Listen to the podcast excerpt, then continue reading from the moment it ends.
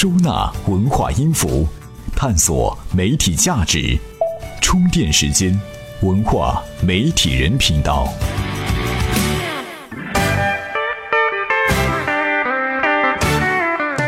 欢迎来到今天的文化媒体人频道。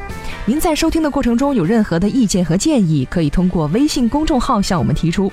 平常呢，您只要有几分钟的闲碎时间，就可以听听我们的节目了，了解行业的新鲜资讯，看看哪条干货正是您所需要的。OK，现在呢就进入今天的充电时间。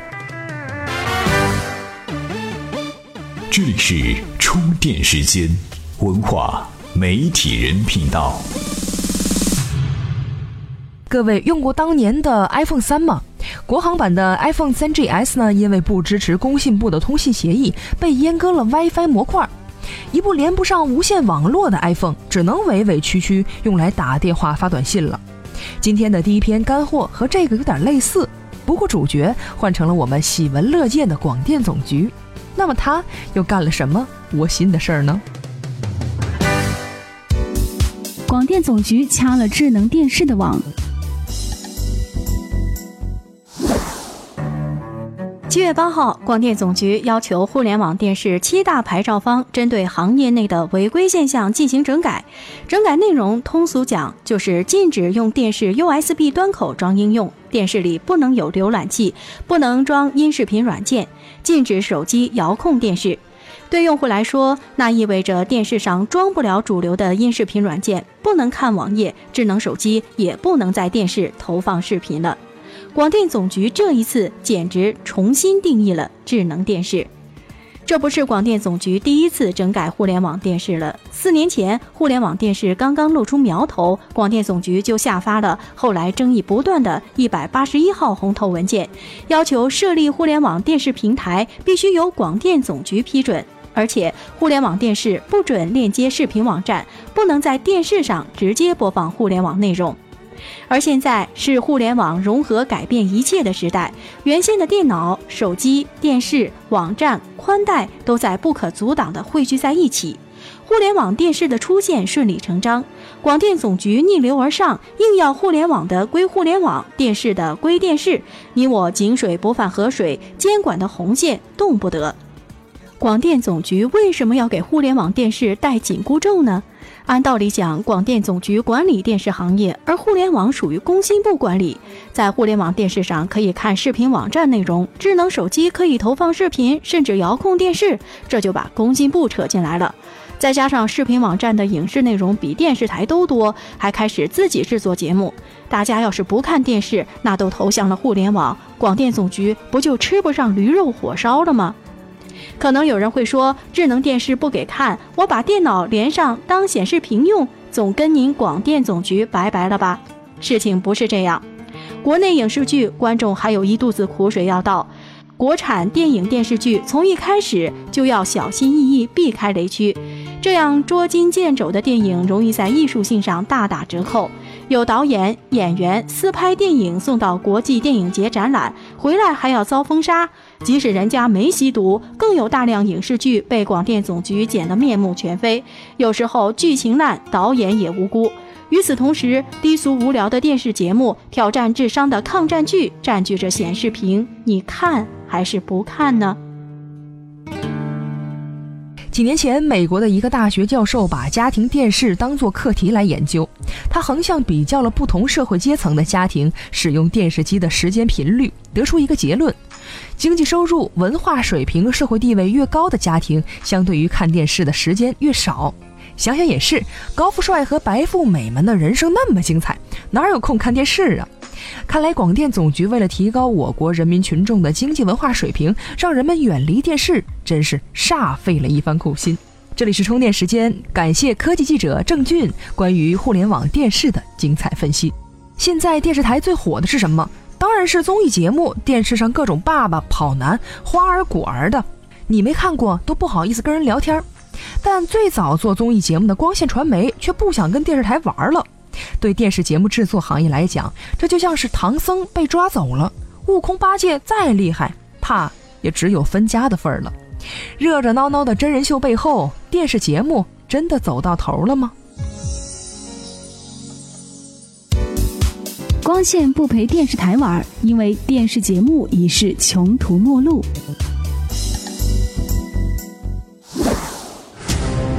六月三十日，光线传媒撤销电视事业部的消息甚嚣尘上。不管消息真假与否，光线的电视事业部真的到了多事之秋。其合作方透露，光线已经不再有耐心做电视台节目，同样的资本不如投资电影。或是网络剧这些更为市场化的领域，在今天制播分离背景下，节目制作公司与播出平台不是那么对等，不是那么市场化。再加上电视正在走下坡路，已经成为事实。现在的综艺节目热潮是电视最后的一波福利，未来做电视的人都要服务于新媒体。在电视广告整体下滑的大背景下，光线的战略调整。对电视节目制作市场，无论怎么说都不是好消息。而无论光线传媒电视事业部解散还是重组，一个不争的事实是，传统的节目生产模式的确难以融入今天的市场。光线这一次的主动截肢，意味着其对行业和自身的重新认识。从行业的视角来看，曾经的元老王牌，如今面临调整，势必引起整个行业的反思。目前制播分离的市场虽然炒得很热，但这个市场问题越来越大。比如说，一些做广告出身的节目制作公司反而运转得很好，因为他们掌握了广告客户资源。要是仅仅只做传统的节目制作，这样的公司现在就活得很难。而以后的光线无疑会把精力投入电影领域。二零一一年，泰囧的成功。成就了以小博大的经营思想，成为了光线影业的重要特色。光线在电影领域越来越风光，更引来了阿里的投资入股。至于光线发家依靠的电视节目，明眼人都看得出来，被抛弃的命运是注定了的。那边广电总局正在给智能电视立规矩，没想到这边后院起火了，做节目的内容提供商已经不想干电视了。归根结底是行业环境遍地生了花，不再只有广电那一棵大树了。各位有志于做内容的文化媒体人可要注意了，条条大路通罗马，一条道走到黑可不划算。感谢娱乐资本论关于此话题的精彩见解。这里是充电时间，商业思维和行动智慧是我们共同的追求。继续来收听干货。最近这半年多来，发生了不少有趣的事情。他们带着浓浓的情怀，然后把我们一次次雷得外焦里嫩。比如说，大头儿子成了富三代，依萍其实是个成功人士，静香原来是个心机婊，陈安妮的百分之一的生活等等。你有没有发现，这些热点事件的背后，其实都有一个内在的行为逻辑，堪称打造热点事件的万能公式？我们就来看一看这个万能公式到底是什么。打造热点事件的万能公式：静香和大头儿子走红背后的秘密。一、寻找群体符号形象。想要打造一个热点社会话题，首先需要一个能够引起所有人或者说主流发声人群共鸣的集体符号。最近几年的怀旧风，其实就是围绕着这个中心去展开的。你有没有发现，最近几年各种类型的怀旧电影、老式家具和怀旧餐厅遍地开花？当老式电影、怀旧家具和时代印记被抄完了之后，一些标志性的人便开始被推了出来。这些人或是电影里的，或是动漫里的，承载了一个时代的印记。大头儿子静香和依萍都属于那个时代的立体印记，而大头儿子和隔壁老王的故事早就火了很久了。二、颠覆传统形象。当然，这种集体符号除了是东西、是人物外，还可以是一种集体的情绪。最成功的社会热点事件，就是激发集体人群的情感共鸣。在整个互联网的信息海洋里，我们经常可以看到许多这样的内容，他们往往在讲述一个匪夷所思的故事。他们的内容让你不敢相信，但是他们通篇不断举例论证，又让你觉得仿佛好像是真的。最通俗的案例就是关于念不念大学的，无非是举几个大学生退学创业成了富豪的例子，告诉你念大学都是白念，不念大学的都功成名就了。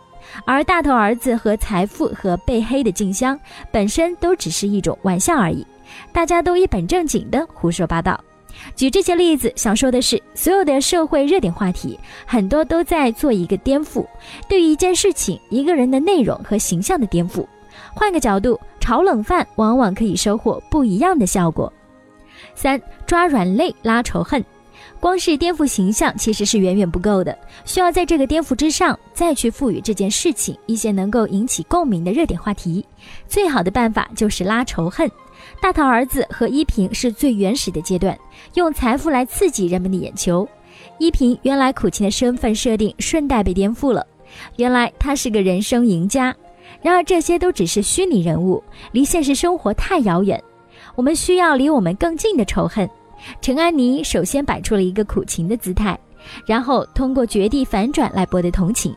马佳佳用自己的实力来证明，大学就是个球，你们都是在浪费时间。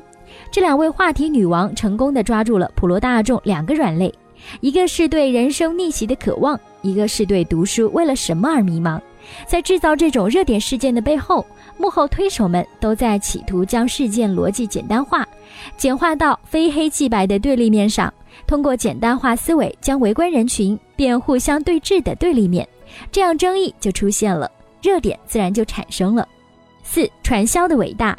这个世界最厉害的营销人员其实是干传销的，他们善于利用集体的力量，通过事件分解，将两个完全不相通的因为所以连在一起。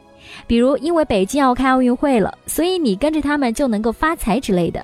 热点案例背后，他们都在干一件事，那就是让你停止思考，然后顺着他们给出的思路往下走，最后产生一种原来如此的感叹。比如他告诉你，念大学的都是白痴，不念大学的都成功了，但是不会告诉你，也有不念大学的白痴和念了大学的成功人士。去掉正确答案，留下他们想要的答案，然后围绕着这些答案不断的去解释和论证，会让你不知不觉产生一种只有这些答案的错觉。其实往往留下的答案都是错的。比如静香的案例里面，他首先告诉你静香是个心机婊，然后一步步去分解答案。比如说，你看静香是不是一天到晚跟男生在一起呢？是吧？你看静香他妈是不是改嫁过呢？改嫁过吧？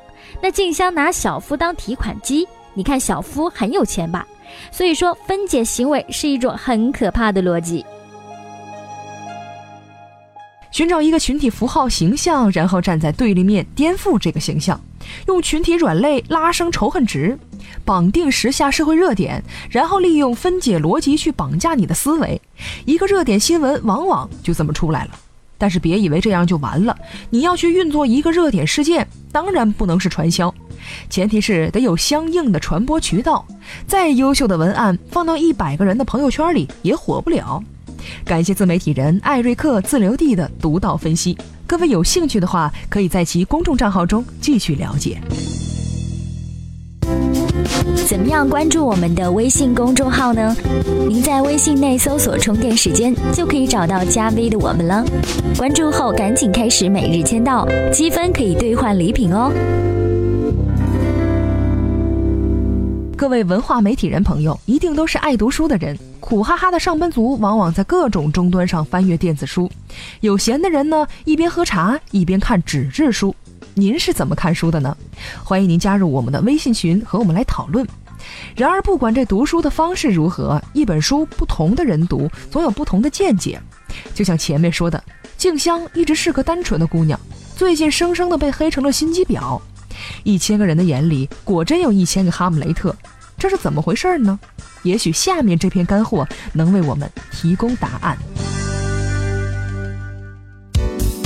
读了很多书，怎么连颜如玉的影子也没有看到？一本讲神经心理学的书籍中有这样一句话：控制人的欲望的那部分大脑更喜欢视觉化的信息，而不是抽象的信息。这句话如此之简单，以至于任何人看完、学习完，甚至把它背得滚瓜烂熟，都不会超过五秒钟。但如果要你举出至少五个能被这个理论解释的例子，你会怎么想？丧心病狂的广告显然已经把这个理论玩烂了。某 MP3 播放器的广告词儿是“把一千首歌放到口袋里”，显然比标榜小体积大容量要好得多。能拍星星的手机也比罗列一堆参数要好不少。除了广告，雷军说了句：“台风口上猪也能飞。”雷总果然是个有才的人。天天挂在嘴边的谚语也显得非常智慧。同时实现多个目标，说一石二鸟，不要出风头而说枪打出头鸟，冒险进取说不进虎穴焉得虎子。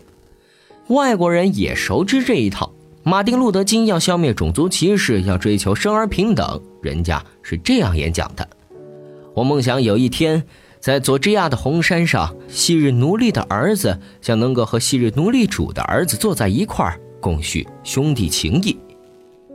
看书或者接触任何一种信息的时候，一旦发现有价值的东西，去思考论证，找五个以上自己想出的例子，知识彼此之间建立联系，新接触的和旧有的发生反应，水平才能提高。就像一个姑娘在商场里看到一双高跟鞋，只盯着这双看是没有用的。正常情况下是跟脚上这双比较一下，得出判断。最好是联想一下家里鞋柜里的五十双高跟鞋，再做判断，相对是一个理性的选择。